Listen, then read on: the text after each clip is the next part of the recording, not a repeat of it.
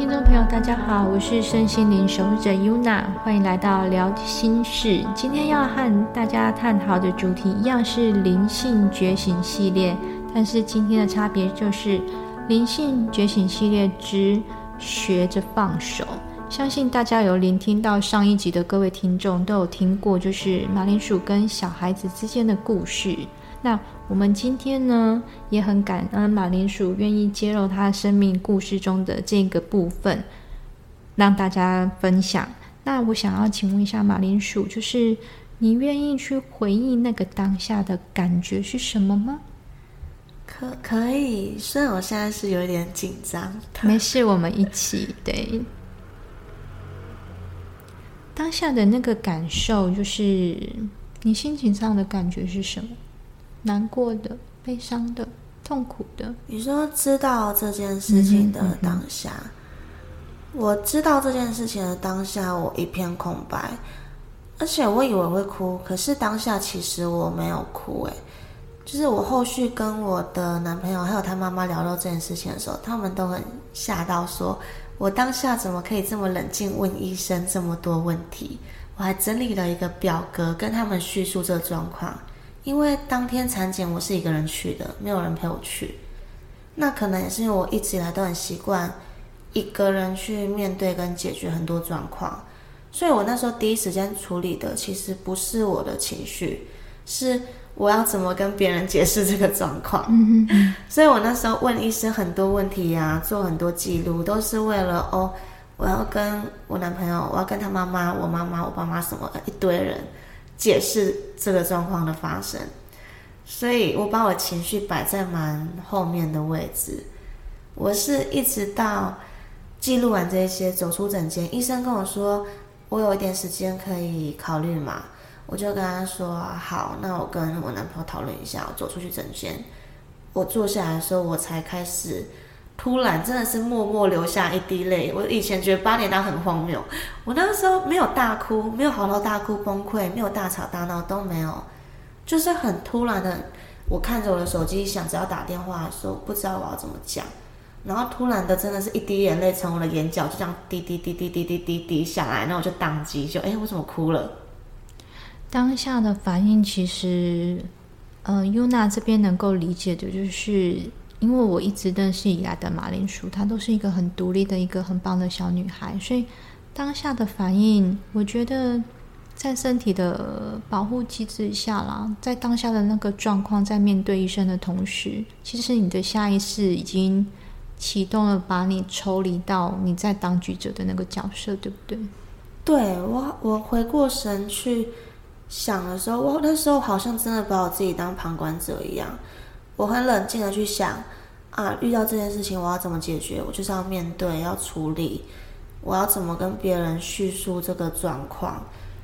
所以我第一时间完全不是考虑到我自己，或是我的情绪跟感受，也没有时间去考虑。其实那个接收到讯息的时间很短的，是不是？那你没有时间去反应？就是从我原本开开心心去产检啊，医生也是很突然。他他就是想说，哎，有点疑惑，状况不太对，就帮我一直检查各种东西。那过程中他都没有跟我讲，我就想说，哎，怎么这次的产检特别久，就已经有点在给我自己心理预设了。我就知道可能会有一点状况。那越来越久，越久，到他确定的时候，他跟我说，我大概有个预设了，我有做好一个心理准备，所以我当下听的时候的冲击。可能没有那么大，没有那么的崩溃，但其实从我知道他一直在做很多检查什么时候，我就大概知道哦出事了，可能可能有状况这样。那你当下就是拿起手机的时候，你第一个想要拨打电话的是给谁呢？哦，结果我到那时候的时候，我第一通电话我反而不是打给我任何。家人不是打给男朋友，也不是打给什么爸妈。我第一通电话打给我那时候一个最好的朋友，就是我那时候的一个高高中同学，一路陪我，就是从室友啊出社会，算是蛮好的一个朋友。我觉得他能够理解，应该说，我觉得他能够接住我当下的所有情绪，至少我不用去安慰他，因为像家人、爸妈、男朋友什么，我会觉得我不敢把情绪丢给他们。可是反而一个跟我最没有关系，算是朋友，只是个外人，是我能最放心把情绪丢给他的。那你有没有什么话想要对？从你现在的这个角度，跟你现在的思维，我们再拉回到当下的那个场景，你试着坐在当下的你的旁边，你有没有什么话想要对当下的那个马林叔叔？就如果我现在拉回去，我看到以之前发生这个事情的时候，我的话，我真的就是可能真的只会很想要跟他说一句：“你你很棒。”就你真的很努力了，嗯，哦，你很棒，你真的很努力了。然后我们一次一次的再回去跟当下的那个马铃薯说，那你当你在跟对方说“亲爱的马铃薯，你好棒”，他给你的回馈是什么？就是很很多的。其实这件事情我自己有练习去做过，很多的感受，我发现是一种很，好像很孤立无援的感觉，因为我我太习惯独立了，然后也因为这件事情，我说我学习到放手嘛，我学习到放下嘛，可是有时候会觉得好累哦，就是 为什么我不管是学习到这些东西什么的时候，我都是一个人。嗯，亲爱的马铃薯，就是你再不是一个人了，你有姐姐在啊。对对，然后回到那个当下，感觉他还是一直都会觉得是一个人的时候，可以请你试着跟他说说看，就是不管接下来的每个时间的转换，都有现在的你陪伴着他，他不再孤单，也不再是一个人。我还蛮想这样跟他说的，真的就是，真的不管不管现在现在的你是什么样的状况，就我我知道我知道我会我不会抛弃抛弃那时候的我嘛，我知道我不会抛下那时候的任任何任何的那个，就永远永远我想要跟那时候我说，你不管现在在孤立无援，或是在可能。保护自己，故作坚强。可是你，你不是一个人在处理面对这些事情。如果可以的话，我很想成为你的力量。很好，这样相信未来，未来的。我觉得这好像也是给我现在的一个鼓励，耶，就是要相信你，我现在不管遇到什么状况，我会给之前的那时候的我力量。我也相信未来的我会会给予现在的我力量。很好哦，其实，在我面，呃，在我认识马铃薯的灵性成长的过程，它的确是用光速的脚步在迈进。那我觉得支撑它、支撑他很大的力量，其实是源自于他非常要、非常想要用自己的力量，让过去的当下的那个他知道，他不是一个人。嗯，对，对他够强大，可以足以去保护跟守护。当下的那个场景，甚至因为每一次的成长，然后有永远去扭转跟和解、谅解剧本的权利。就除了我自身的力量以外，其实这些事情都让我学习到。就像我说，我觉醒前后很大的差异是，以前我都觉得宇宙在我身上一直在夺取，一直让我失去，因为我是从不断不断的。家庭、爱情、金钱、友情、宝宝嘛，各种失去中去学习成长的。可是从我觉醒来以后，事件可能没有太大的变化，但我开始去感受到宇宙给我的东西了。所以除了我自己给我自己的力量，其实我不断的是真的、真的不断的可以感受到。包括你看，我遇到 UNA 姐姐，我遇到我后面好多人，这些都是以前我的世界没有的。从我打开我自己的那个门，就是打开愿意让大家进来之后，可能真的蛮可怕的，因为我已经很习惯一个人了，真的真的是很很可怕的一件事。可是真的去打开以后，我发现，其实神给我了好多礼物哦，宇宙送给送给我的礼物，其实还是蛮意想不到的。所以除了我自己的力量，宇宙给我力量，我身边给我的人，给我身边的人给我的力量，都是支撑现在的我不断。所谓刚刚姐姐说的光速，就是光速前。虽然我自己没有这样觉得，但都是支撑我现在走下去很重要、这很重要的一个一个东西。那我这边其实要很谢谢马铃薯，就是他愿意伸手，然后愿意让我的手紧紧的抓住他的手，然后我们一起来面对这个功课。那接下来优娜这边想要请问的是，有没有什么话想要对宝宝说些什么吗？想要跟宝宝说的话，最最最直接想到，应该我想跟他说谢谢你。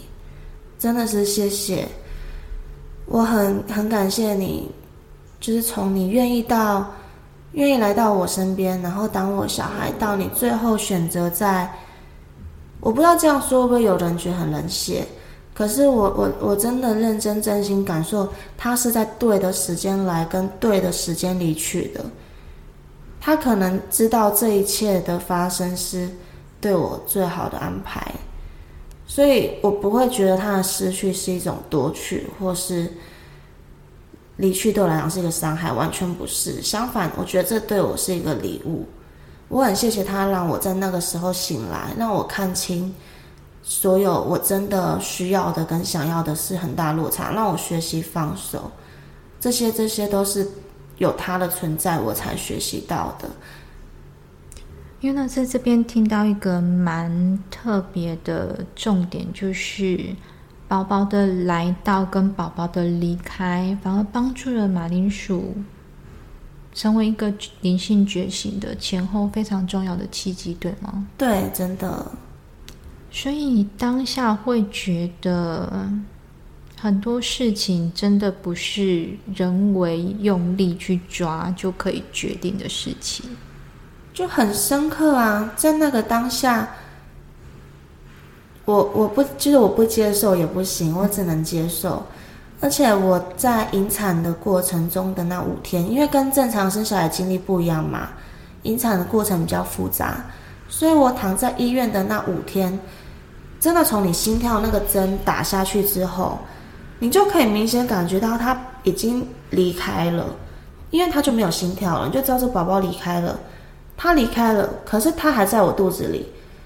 就是那时候，我一瞬间觉得蛮蛮地狱梗的，真 的蛮好笑，又有一点，我也不知道我情绪是怎么子，有点无法理解那个情绪。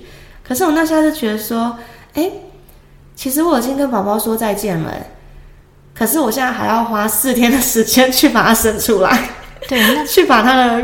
肉身嘛，躯壳生出来，对。可是我已经那时候我都已经再见完了，我都做好那些准备什么的了。所以后面四天我只有很认真去做，就生小孩，哦，好痛哦，什么什么这些，就是过程过程而已。对我来讲，已经不是。那个很难过，跟李晴一说再见什么，那个都已经不是了，就转换掉，反而是另外一个情绪，是知道说它是礼物，它是契机，它是一个觉醒的过程，它是一个感恩的体验。应该说，就是因为有那四天，如果他就是一天这样咻，然后咻就生出来，我可能还没有那么大的感受，可能就是因为慢慢的在那四天，我知道他已经没有心跳了嘛。可是我要做各式各样的打针啊、吃药什么，各式各样让他催催产、催生出来，到最后生产。所以这四天的时候，我每天只能躺在这四天的时候，我每天只能躺在病病床上面去就放空而已，去感受而已。所以在我在感受的时候，我才慢慢慢慢去调整我的想法，从被夺取到变成是礼物。因为这四天我感受到。大家对我的关心也好，我前任的所有反应什么都好，包括因为我看到他真的有他的优点，他也很认真照顾我。然后到像生产的时候，他就是临时有事，他也是离开。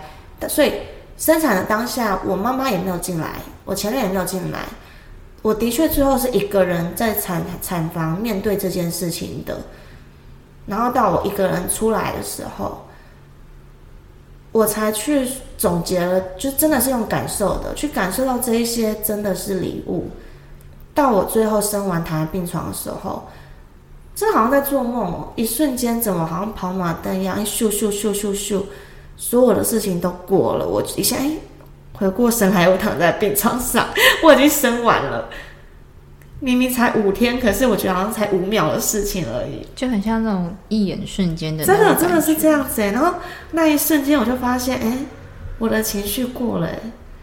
前面的那一些，好像跑马灯的那一些东西，我开始可以去感受到，除了痛，因为真的除了身体以外，心理、身体都很痛。